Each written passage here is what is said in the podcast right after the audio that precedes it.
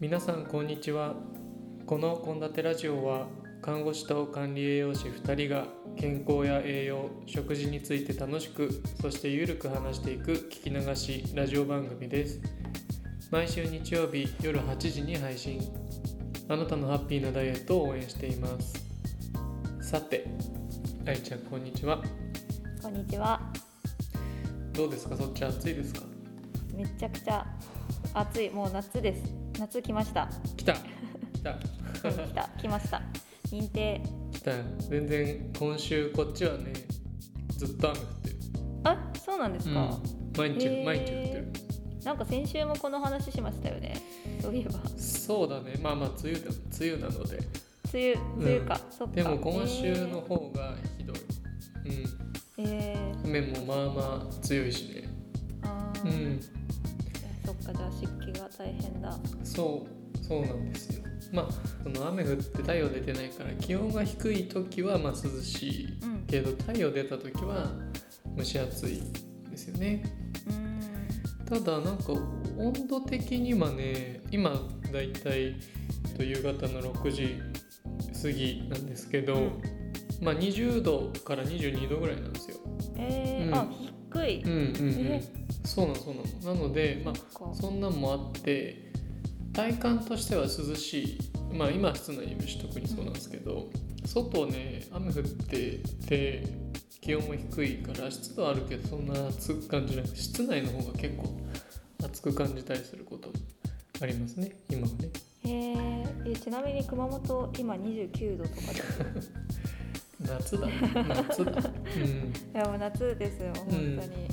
もうなんか歩いてるだけで汗かいちゃうから、うんうんうん、まあそんなんであと今週は少しまあ温度と湿度の関係に触れつつですね、まあ、僕らこのラジオ栄養と言いつつもですねダイエットおよび運動についてもちょっと触れてるんで今回はその熱中症予防のガイドブックなんかの情報を利用しながら正しい水分補給というか、まあ、水分補給に関する注意点と基礎知識に関してちょっとお話しできればいいかなと思っています。はい。はい、お願いします。はい、というわけでですね、まあ、今温度と湿度の話してたんですけどあのーじゃあどれぐらい気温が高かったら普通人って暑いと感じるのかどれぐらい湿度が高いと不快だって思うのかっていうのがなんとなく分かります？全然考えたことなかったんですけどえたことなかったけどなんかイメージとしては26度ぐらいでクーラー設定したりするから2627度超えてきたらちょっと暑いのかなって感じですかね。なんか鋭いね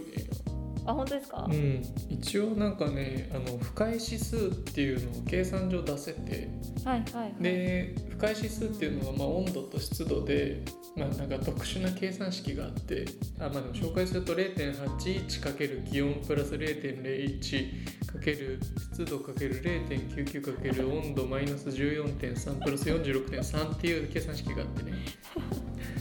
覚えた？え無理無理無理無理無理でしょ。で、えっとまあ、それに当てはめた早見表がまああるわけですよ。えーねね。でそれを見ると、まあうん。心地いいっていうところは湿度が仮に10%から90%の間であっても、まあ、25度26度ぐらいは心地いいとか、まあ、何も感じないぐらいに入ってくるんだよね。えうー、うなんだ。で湿度10%だと32度でも心地いいっていうところなんですけど、うん。湿度がまあ仮にその32度だったらまあ560%超えてくると汗が出るレベルになるんだって。あー。あなるほうん。なので湿度が、まあ、ゼロってことはまあほとんどないと思うんですけど、まあ、105090って感じで100%はほぼ水の中だからね。まあそうなったずれた時に40%差ぐらいで見た時にもう結構40%ぐらい違うともう全然体感が変わってくるうんと言われています。えまあ湿度で全然体感が違うっていうところですね。ーえー要はその実際に環境的には温度はこのぐらいだけど体感として暑いって感じるかどうかっていうのは温度だけじゃなくて湿度も関係してるっていうことですよね。うんうんうん。ね、よく知られてることかもしれないけど目で見たのは僕も今回初めてだったんで、うん。もし興味がある人は、まあ、温度湿度不快指数とかで調べると早見表が出てくるので、まあ、自分で計算してもらってもいいんですけどね。覚えてもらったと思うんで。メモしてもらって計算してみるの えー、そっか面白い、はい、なのでまああの商業ビルとかねあの施設の中とかだとおそらくエアコンで温度下げてるだけではなくて空調の管理をすることによってそういったあの不快指数を下げて、えっと、室内環境を整えているっていうのがあるということですね。えならもしかしたらその暑い地域日本みたいに四季がある地域じゃなくて暑い地域の方で、かつなんかちょっと乾燥気味な地域って実はそこまで暑くなかったりするってことですかね？まあそういうことですよね乾燥してるへー本当に砂ばっかりのところはうん温度に対しての不快指数っていうのはそれほど高くない可能性があるんですけれどもまあでもあくまでこれは不快指数だけをあの見た時の温度の温度と湿度の関係なんですけど暑さ寒さに関係する環境因子っていうのは実は気温と湿度以外にもあの輻射熱っていうのと気流っていうのがあって、まあ、4つ関連していると言われていて、まあ、実はそれも計算するとあの まあそういうなんだろう。スポーツをする環境を見る時の温度。その WBGT って言ってその4つのあの因子を反映した温度というか、まあ、し指標の計算式があるんですけどもうそれはやんないけど。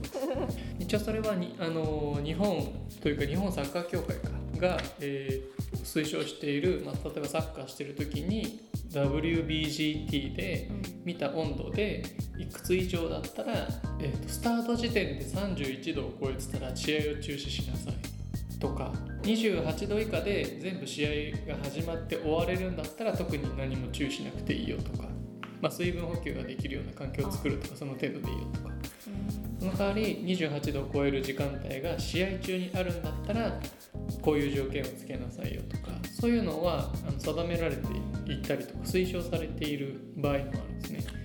なので基本的にあの湿度が高い時の気温で湿度が、うん、低い時の気温高い時の気温であとはもうその WG WBGT って言って、まあ、大体その3つで簡単にこれ以上は運動禁止してくださいねこれだと注意してくださいねっていうのが、まあ、一応指針としてはそのガイドブック上出ていて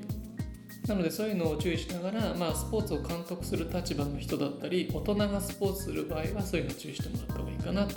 思っています、えまあ、なかなかこういうの勉強する機会ないですよね、うん全然こんなのあるとか知らなかった？うん、で一応熱中症にね、あの注意する時のポイントがいくつかあるんですけどなんか思いつくのあります？えー、と水を取るのはもちろんなんですけどなんか塩分と糖分を取るとか、うんうんうんうんうんうん。そうですねそれは大事。失われる、まあ、水とともに塩分を、まあ、しっかり取りましょうっていうのは大事なところで1個上がってますね。あとは？あとはなんか日光を避けるとか。あ なんかこう日陰を通るとかじゃなくてうん。帽子をかぶるとかアームカバーするとか。うんうんうん。かなうん紫外線を避けるとか、でもさっき輻射熱がね因子の一つだったと思うんで大事なことですね。それもね。一応ガイドブック上はまず暑い時はまあ無理な無理な運動激しい運動はもうそもそも事故のもとなんで注意しましょうっていうのが1個。であとは急激な温度というか暑さっていうのが来ることがあるので、まあ、そういうの注意しましょうね。要は自分の体の体温を急に上げるような運動の仕方もしちゃいけないよっていうのはそれ含まれていてうん。まあ、ウォーミングアップしてやるとか運動の強度を徐々に上げていく。でだんだん下げていくっていうような、まあ、そういう運動の仕方もしなきゃいけないよっていうのが一つ。それ二つ目。で三つ目がさっき言った水分と塩分をあの汗とともに失われていたのを、まあ、取り戻していきましょうねっていうのが一個。あとは薄着でやりましょうってやつですね。あまあ、爽やかに要は熱はちゃんと逃がせる服装でやりましょうねっていうのが一個ですね。ーなるほど。あとは最後一番これ大事なんですけど体調が悪い時はやめましょう。やっぱり。まあそりゃそうですよね。うん、っていうところがありますね。か。でもあれじゃない？部活やってる時とかさ学生の時とかってさ、ちょっと無理しちゃったりするよね。無理やり？無理やりではないけど体調悪くてもまあみんなやってるしやるかみたいな感じだったような気がする。確かに。学生の時ってさ、まあ、もう俺らの時はさ、まあ、そんなにこうしごかれるみたいのってさ、うんうんまああんまなかったと思うんだけど、まあ、水分ちゃんととってやるとかねそういう注意させられてたうん。うん時代だと思うんだよね。もう巨人の星みたいなのさすがに流行ってると思うからさ 水分補給しっかりするように、まあ、要はコーチ監督みたいな人たちがちゃんと注意注意義務があるというかもうそういう時代だったと思うんで、まあ、いわゆるねこう水を飲むようなやつは弱いやつだみたいなそういうのはまあ、なかったと思うんですけどじゃあどれぐらいの水分をどういう形で取っていった方がいいのかっていうのをさすがに注意してくれる人は、まあ、いなかったかなと思っていて、なので今回あのーまあ多分聞いてる人たちはね自分の子供だったりとか自分の近い人がスポーツしてる人たちもいらっしゃると思うので、まあ、自分もちろん自分のことも含めてねなのでそういったところの知識にの一助になればいいなと思っています。そうですねえーというわけでですねさっきあの愛ちゃんが言ってくれた、まあ、水分と一緒に、まあ、汗とか、まあ、エネルギー補給で糖分取った方がいいですよってお話まさにガイドブックに載ってましてですねそれについてこれから触れていくんですけどじゃあそもそもですね汗がなんで出るのかっていうところはいいですか？説明しなくて。一応ししてみしてみてくださいよあ そうですか。わかりました、わかりました。まあ、汗が出るのは、まあ、体の体温を下げるためなんですけど、じゃあ、でも、汗がじゃあ出ればいいのかっていうのが、実はここ大事なところですね。さっきの湿度の話もあったと思うんですけれども、汗って蒸発するときに体温が下がるんですよ。うんうんでも汗の出方ってダラダラ出るような汗の出方もすることあると思うんですけどつまり出た汗全てが体温を下げるために出てるとは限らなくて汗をしがかいた時にもう効率よく気温体温を下げてる汗の出し方かどうかっていうのは実は湿度に影響されるんですよね。えー、どういうことですか？これ豆知識なんですけどサウナってめっちゃ暑いじゃない。あめっちゃ暑い。めっちゃ暑いけど、あれ湿度め湿度めっちゃ低いんですよ。え？そうなんだ。うん。えー、実は。これあのお店によって違うのかもしれないんですけどサウナの室内温度って大体80度とか90度とか。うんうん。いやいややけどしちゃうじゃん普通に考えて。でもやけどしないんですよ。まああのそれはまあ体にまとってる水分とかいろんな要因があるんですけど湿度何度だとえー湿度？待って普通の湿度で言ったら普通の今この状態の湿度で言ったらなんどんぐらいなんだろう？冬とかでも50切るぐらいかあもう少しー低いかへ夏とかだと706070とか、えー、じゃあ40ぐらい、いいいいところですね。あ本当に。実は、まあ、サウナの室内温度は80度から90度くらいって言われてるんですけど湿度は5から15%って言われてるんですよ。え？5から 15%? そう。なので温度が高いのにうん。不快指数が低い。えー、しなおかつさっき言った通り汗がちゃんと蒸発して出ていってくれるのが、まあ、あの湿度が低い分蒸発していきやすいので体温も下がりやすい。だから長く入っていられる。そういうことだったんだ、うん。えー、そうなんそうなんです。なので基本的にさっき、まあ、ちょっと汗の話には戻るけれども汗っていうのは仮に出てる分の全部が蒸発して出ていってないから出た分全部その体温を下げるために使ってないからその時のまあ環境に応じて水分補給しなきゃいけないっていう前提があるんです。うんうんうんただそんなん測れないからどうするかって言った時にやっぱり必要分を体で感じ取んなきゃいけないって話にはなっちゃうんですけどまあそれは後で話するね。じゃあちなみになんだけどそのまあ大体 100g の汗をかいたら全部仮に蒸発したとしたらねあのき体温を全部取ってってくれたとしたら大体体温どれぐらい下げるかっていうと、まあ、70キロぐらいの体重の人で、まあ、100グラムの汗かいたら大体1度ぐらい下げてくれるって言われていてでもそれは全部蒸発した形なのでな逆にポタポタとねダラダラダラダラかいてるような汗のしかかき方だと全然目的達成できないんでもうほぼ体温下げない無駄汗になっちゃう。へこの辺は覚えておいてもいいかもしれないなと思うのでうん。だから水まとってるとね全然蒸発していかないんでちゃんと拭いた方がいいですよすごい大事。それは知っておいた方がいい。うん。うんうんうん。であとじゃあどれぐらい水を失っちゃうとまずいのか、まあ、熱中症の観点からなんですけど水が体から抜けていくっていうのは、まあ、脱水っていうようなこう症状が起きているんですよね。で激しい運動だと1時間とか2時間に多いと2リットルぐらいの水が抜けていくんですよ。で脱水って体重の2%以上になると、まあ、ちょっと体調不良になったりとか運動能力とか成績が落ち始めるんで基本的にスポーツ選手っていうのはその2%未満でちゃんと水分補給をコントロールしなきゃいけないって言われているんですね。で体重50キロの人だったら2%って1リットルじゃないですか。なのでさっき言った通りすごい激しい運動をしてると1時間に2リットル出てくこともあるのでそう考えるとめかなりこまめに水分取んないといけないっていうことになるんですよね。うんうん1時間に2リットル出てくのをまあ何時間やるか分かんないけどでも1リットル体の外に出ちゃうとまずいから少なくとも1時間に1回ないし30分に1回とかの間隔では水分を入れていかないと、まあ、運動成績が落ちるしパフォーマンスが落ちるからあんまり練習にも影響してしまうので基本的にやっぱ水分補給をしながら練習だったり試合っていうのをやった方がいい。っていうことが分かっています。あのもう汗かくの分かってて、うん。というか汗かきながら運動してるんだったら水分補給はしながらの方がいいとうん。思いますね。なるほど。ただまあねあの喉乾いた時っていうのはまあサインの出方なのでうん。あの喉乾いた時に水分が取れれば基本的にはいいって言われてるみたいですよ。はい。でえっとあとは水分摂取の、まあ、ポイントとしてはまずじゃあ